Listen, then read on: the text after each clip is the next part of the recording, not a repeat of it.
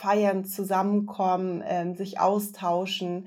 Das, das sind ja alles Sachen, die auch im Clubs möglich sind oder einfach Spaß haben, tanzen, mal vom Alltag abschalten. Also das muss auf jeden Fall bestehen bleiben. Die Frage ist eben eher, wie können wir das Ganze auch klimaneutral, wenn möglich, gestalten. Das ist Hanna Mauksch von Clubtopia.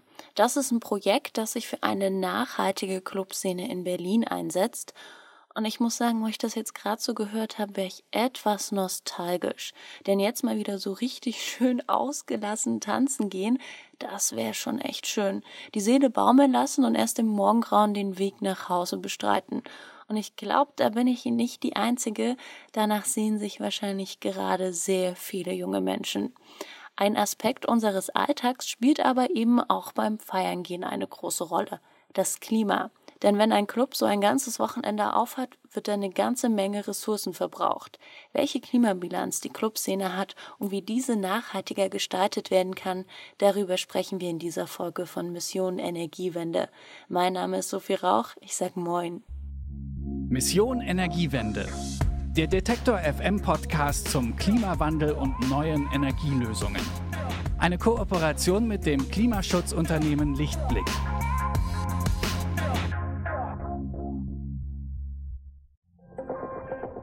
Bitte widmen Sie Ihre Aufmerksamkeit unserem Werbepartner. Warum Nudeln ohne Soße wie Strom ohne Öko sind? Beides ist ziemlich schwer zu schlucken. Das eine für uns als Menschen, das andere fürs Klima. Deshalb gibt's bei Lichtblick 100% Ökostrom mit flexibler Laufzeit und bis zu 24 Monaten Preisgarantie. Je nachdem, was euch wichtig ist. Klimaneutral wird so zum neuen Normal. Ich muss zugeben, beim Feiern gehen mache ich mir jetzt nicht so aktiv Gedanken übers Klima. Es geht ja auch irgendwie ein bisschen ums Abschalten. Also wenn ich jetzt zum Beispiel Essen kaufen gehe, dann schaue ich schon, dass der Apfel eine regionale Herkunft hat und jetzt nicht unbedingt aus Neuseeland kommt. Aber beim Feiern wege ich jetzt nicht unbedingt ab, in welchen Club ich gehe. Vor allen Dingen nicht auf Basis, wie die Klimabilanz des Clubs aussieht. Und ich frage mich auch nicht so häufig, ob ich überhaupt feiern gehen sollte, aufgrund der Klimabilanz. Trotzdem kann Feiern gehen ganz schön die Umwelt strapazieren. Meine Kollegin Alina Heinert hat sich mit dem Thema mal genauer beschäftigt und kann mir jetzt mehr dazu erzählen und die begrüße ich jetzt ganz Corona-konform am Telefon. Moin Alina. Hallo Sophie. Sag mal, wann warst du denn das letzte Mal feiern? Kannst du dich da überhaupt noch dran erinnern? Ja, da kann ich mich tatsächlich ziemlich gut dran erinnern und da erinnere ich mich auch gerne dran zurück, aber auch ja mit einem weinenden Auge. Das war so ungefähr vor circa einem Jahr eigentlich, kurz vor dem Lockdown. Ja, das war echt irgendwie schön und ich hätte auch mal wieder so richtig Lust wegzugehen. Hm. Aber so wirklich Gedanken damals beim Weggehen hast du dir dann auch nicht übers Klima gemacht? Nee, also da geht's mir wirklich wie dir. Da ging's einfach ums Abschalten und mal die Seele baumeln lassen und mal nicht über Alltagssorgen nachdenken. Na, jetzt so, wir haben es mittags, wo wir gerade hier aufzeichnen, ist doch eine gute Zeit, mal über die Klimabilanz nachzudenken. Wie klimaschädlich ist denn so das Tanzen? Ähm, ja, das kann ganz schön klimaschädlich sein. Also das, was am ausschlaggebendsten ist beim Tanzen gehen, ist auf jeden Fall der hohe Verbrauch an Strom, der an nur einem Wochenende in so einem Club zustande kommen kann. Das ist nämlich bei einem mittelgroßen Club, also bei einem Club, in den bis zu 300 Leute reinpassen, im Durchschnitt genauso viel wie ein Singlehaushalt in einem kompletten Jahr verbraucht. Und damit einhergehen dann natürlich auch eine Riesenmenge an CO2-Emissionen, die da produziert werden. Das sind nämlich am Ende so circa 30 Tonnen pro Jahr. Also der hohe Verbrauch an Strom, der ist auf jeden Fall ein riesiger Umweltsünder in so einem Club. Daneben spielen aber auch natürlich andere Dinge noch eine Rolle, wie zum Beispiel die weite Anfahrt von KünstlerInnen oder eine große Menge an Müll, die produziert wird und die eventuell auch nicht so richtig getrennt wird oder ein zu hoher Wasserverbrauch. Mhm. Und trotzdem soll ja die Möglichkeit des Feiergehens bestehen bleiben. Ich glaube, da sind wir uns beide einig. Hanna Mauksch hat es ja auch am Anfang gesagt, dass man es irgendwie vereinbaren kann. Da jetzt die Frage, Alina, was können denn ClubbesitzerInnen denn konkret machen oder verändern, um ressourcenschonender zu handeln? Also das sollte am besten ein Zusammenspiel aus vielen unterschiedlichen Dingen sein. Es muss aber zunächst erstmal gesagt werden, dass es jetzt nicht das eine Nachhaltigkeitskonzept für jeden Club gibt. Also da sollte man schon bei jedem Club einzeln ansetzen und gucken, was braucht dieser Club vielleicht am dringendsten, damit wir den nach und nach nachhaltiger bekommen. Allgemein gilt aber, und wir haben eben ja schon über den hohen Stromverbrauch auch gesprochen, besonders effektiv ist das Wechseln zum echten Ökostrom.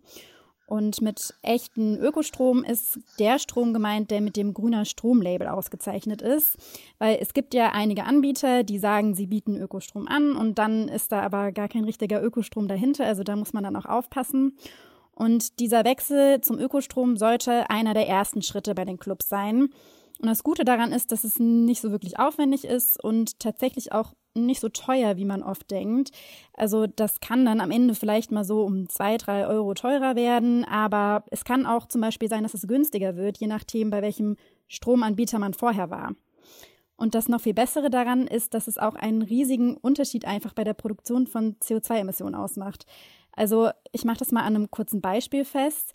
Ein großer Club, und dazu gehören dann alle in die mehr als 300 Menschen passen, der verursacht in einem Jahr rund 60 Tonnen an CO2-Emissionen. Ja, ich finde, das klingt schon nach sehr viel, aber es erscheint einem noch viel mehr, wenn einem klar wird, dass nach der Umstellung auf Ökostrom von diesen 60 Tonnen noch vier Tonnen übrig bleiben. Also der Wechsel zu Ökostrom macht da wirklich einen großen Unterschied und dadurch kann man dann auch eine große Menge an Strom und Emissionen einsparen. Einfach so mal 56 Tonnen einsparen, nur mit einem Wechsel auf Ökostrom. Wenn Clubs jetzt aber einzig und allein zu einem Ökostromanbieter wechseln müssen, um nachhaltig zu werden, würde ich sagen, haben wir jetzt die Folge beendet und das Ding ist durch. Ja, das könnte man meinen. Ganz einfach ist es dann aber doch nicht. Also es gibt noch eine Vielzahl an anderen Aspekten, auf die so ein Club achten kann, um ihn nachhaltiger zu gestalten. Und da können zum Beispiel die Glühbirnen mit LEDs ausgetauscht werden, da dabei fast 85 Prozent an Energie eingespart werden können, also auch eine riesengroße Menge. Es können ein nachhaltiges Heizungs- und Lüftungssystem eingebaut werden oder ganz kleine Dinge wie einfach nachhaltiges Klopapier verwenden, kann schon Veränderungen bringen. Was auch ein wichtiger Punkt ist in Clubs, sind die energieeffizienten Kühlschränke weil wir kennen sie ja alle, diese Kühlschränke mit den Glaswänden, wo wir uns wunderbar unser Getränk aussuchen können.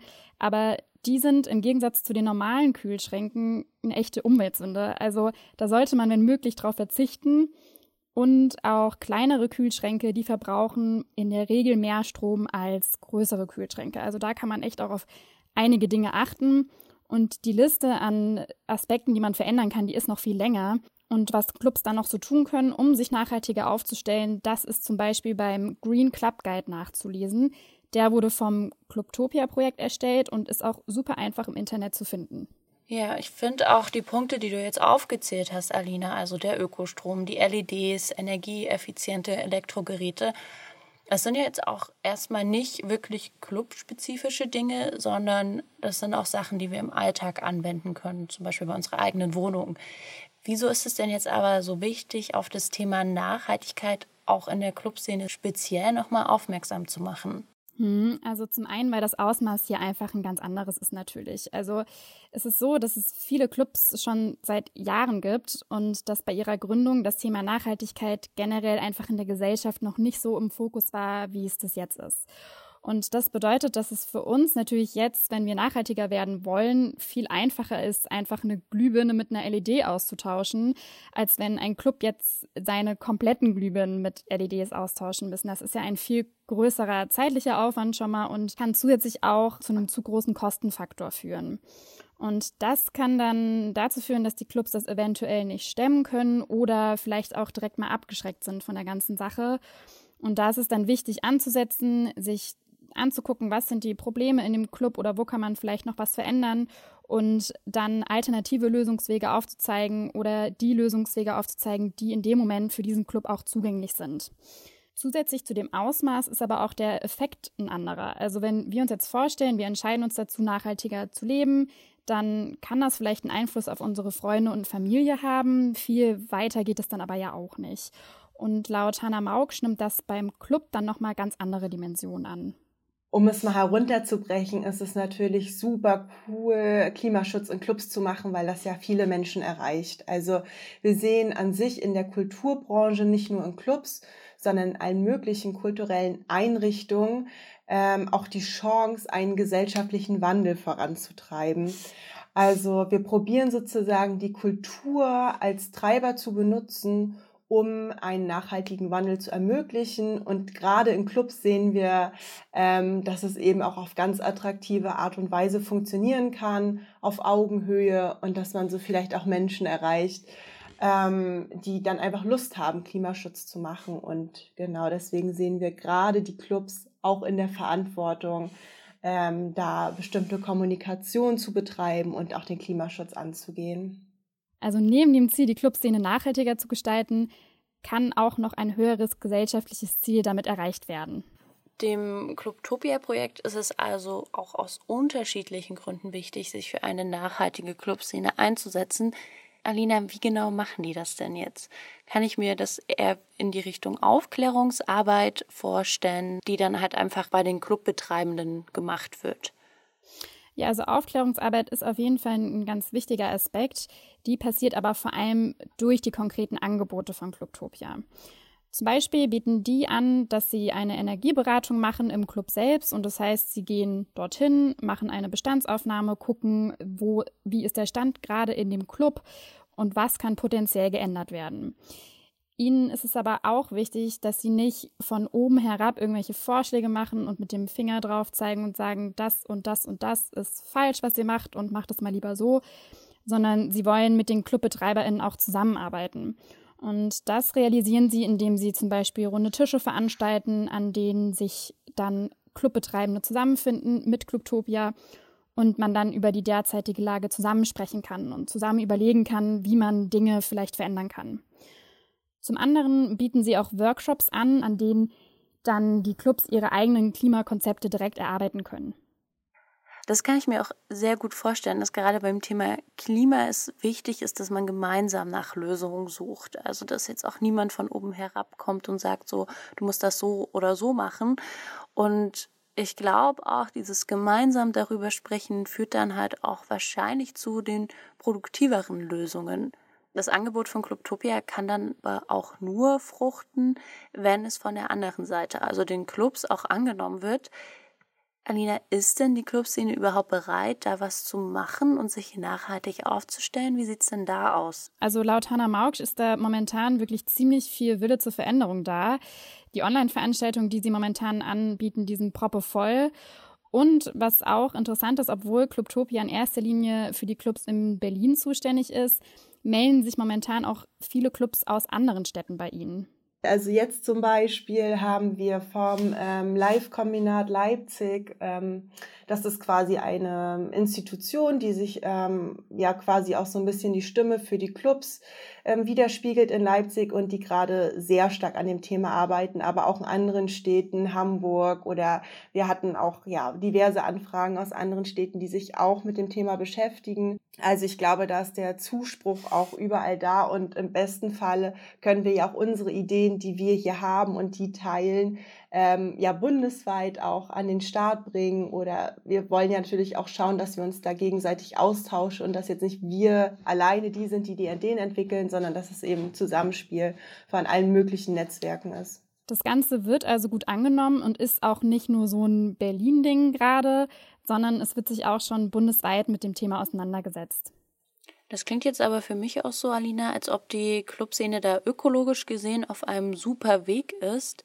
Aber ich kann mir auch gut vorstellen, dass es noch genug Clubs gibt, die noch nicht an diesem Punkt sind oder für die das Thema Nachhaltigkeit vielleicht auch einfach hinter dem finanziellen zum Beispiel steht. Klar, also es gibt sicher Clubs, die das Thema nicht so interessiert wie andere Clubs und es gibt dann die Clubs, die eventuell daran interessiert sind, bei denen es dann aber einfach an anderen Punkten hakt, wie zum Beispiel dem finanziellen.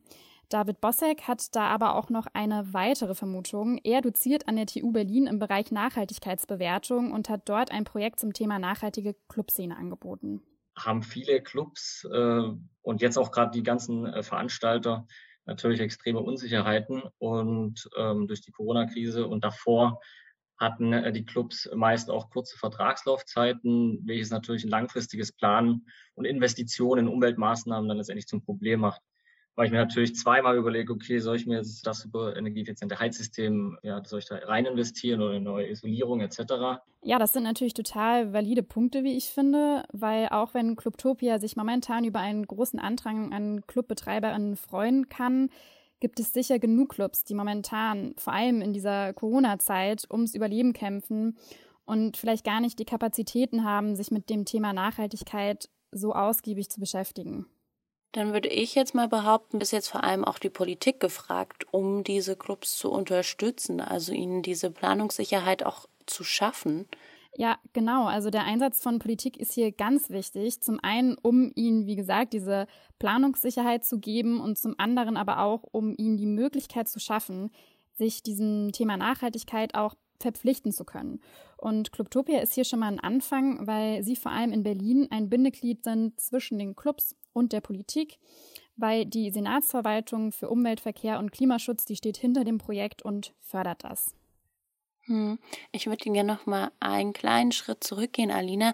Was genau meinst du denn damit, wenn du jetzt sagst, dass die Clubs die Möglichkeit haben sollten, sich dem Thema Nachhaltigkeit zu verpflichten? Hm, also momentan wird bei Clubtopia an einem Code of Conduct gearbeitet und durch den soll sich die Clubszene freiwillig verpflichten, umwelt- und klimafreundlich zu handeln. Laut David Bossek geht da aber theoretisch auch noch ein bisschen näher. Also es ist schon eine super Arbeit, die da betrieben wird, um das ganze Thema Nachhaltigkeit voranzubringen. Klar, ich würde mich jetzt, würde mir noch jetzt persönlich wünschen, dass man zum Beispiel dann so einen Code of Conduct, den man natürlich arbeitet, äh, ausarbeitet derzeit, dass der nicht nur auf einer freiwilligen Basis, sondern letztendlich verpflichtend wäre für alle Clubbetreiber.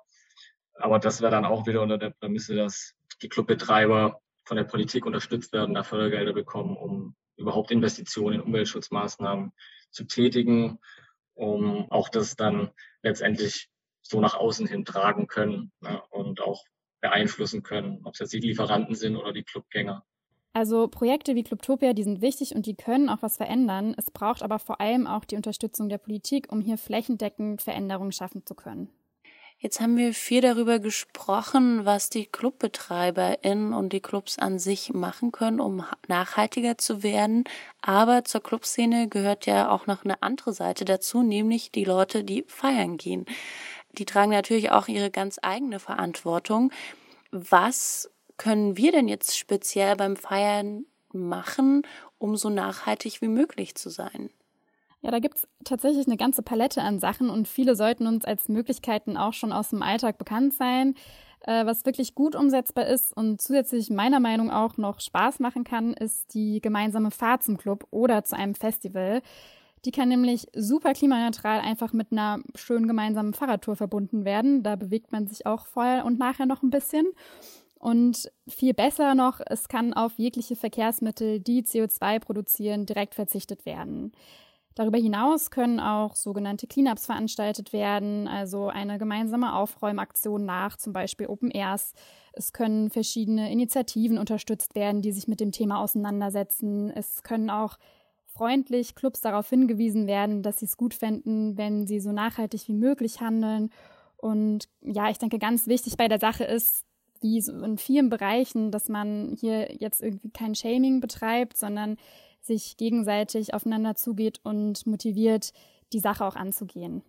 Genau, einfach mal die Perspektive irgendwie verändern und auch äh, Verständnis für andere Personen einholen und an gemeinsamen Lösungen suchen.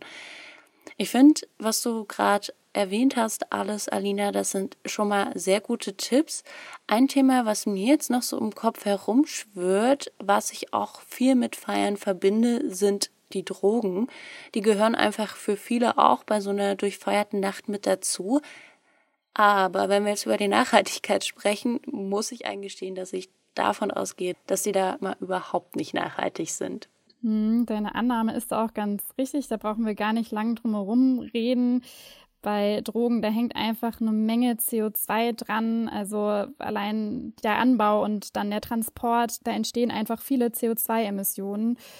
Wie viel das am Ende genau ist, das ist gar nicht so leicht zu sagen, weil das Ganze ja auch ein illegales Geschäft ist und so die Lieferketten nicht so gut verfolgt werden können. Illegal ist ein gutes Stichwort, Alina. Könnte denn eine Legalisierung dazu beitragen, dass Drogen nachhaltiger werden? Das ist gar nicht so leicht zu beantworten. Also klar, wenn jetzt bestimmte Drogen zum Beispiel hier legal angebaut werden könnten, dann könnten wir ja logischerweise die Transportwege auf jeden Fall schon mal sparen.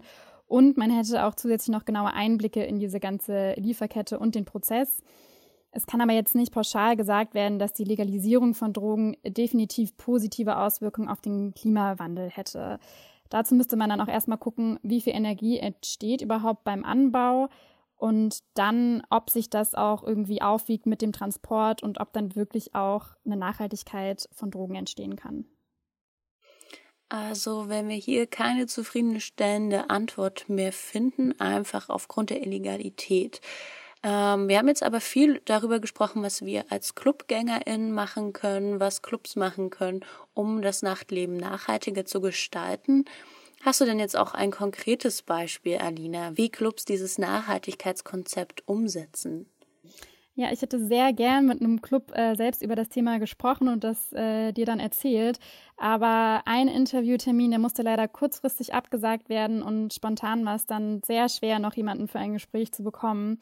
Dazu muss man auch sagen, dass die momentan natürlich auch mit vielen anderen Dingen einfach beschäftigt sind. Also ein Club, mit dem ich sprechen wollte, der hatte einen Livestream zu bedienen. Da versuchen sie natürlich irgendwie auch Gelder reinzukriegen drüber. Und andere BesitzerInnen, die waren den ganzen Tag in irgendwelchen Videocalls, wo es dann um das Thema mögliche Arten der Öffnung ging. Also durch momentan neue aufploppende Thematiken wie Schnelltests und ja auch den anstehenden Frühling und Sommer müssen sie natürlich jetzt gucken, wie und ob sie sich da neu positionieren können. Und da war ein Gespräch mit mir dann leider nicht mehr drin. Ja, wir dürfen dabei nämlich auch nicht vergessen, dass wir uns immer noch in einer anderen Krise befinden, die halt vor allen Dingen die Clubszene, allgemein die ganze Kulturszene ähm, sehr stark beeinträchtigt. Und wir drücken die Daumen, Alina, oder dass im Sommer vielleicht doch wieder etwas mehr möglich ist und wir dann mit geschärftem Blick auf äh, nachhaltige Clubszene blicken können. Ja, auf jeden Fall. Also ich würde mich freuen, mal wieder tanzen zu gehen. Oh ja, ich auch. Was die Klimaszene und der Klimawandel miteinander zu tun haben, darüber habe ich mit meiner Kollegin Alina Heinert gesprochen. Ich danke dir vielmals dafür, Alina. Ja, gerne. Und damit sind wir schon am Ende dieser Folge Mission Energiewende angekommen. Ich danke euch fürs Zuhören und dranbleiben. Wenn ihr wollt, dann hören wir uns nächste Woche wieder. Dann geht's hier um den Zusammenhang zwischen dem Klima und der Mordrate. Denn Hitze macht die Menschen aggressiver, aber so aggressiv, dass sie dann auch gewalttätig werden. Ich weiß die Antwort jetzt leider noch nicht, aber meine Kollegin Hanna Stegemann hat sie das nächste Mal für euch parat. Wenn ihr die Folge nicht verpassen wollt, dann abonniert sehr gern diesen Podcast. Ihr habt Themen, denen wir uns mal genauer widmen sollen, dann schreibt mir gerne eine Mail an klima.detektor.fm. Ich freue mich von euch zu lesen. Also dann bis zum nächsten Mal. Mein Name ist Sophie Rauch. Macht's gut und bleibt gesund. Mission Energiewende. Der Detektor FM Podcast zum Klimawandel und neuen Energielösungen. Eine Kooperation mit dem Klimaschutzunternehmen Lichtblick.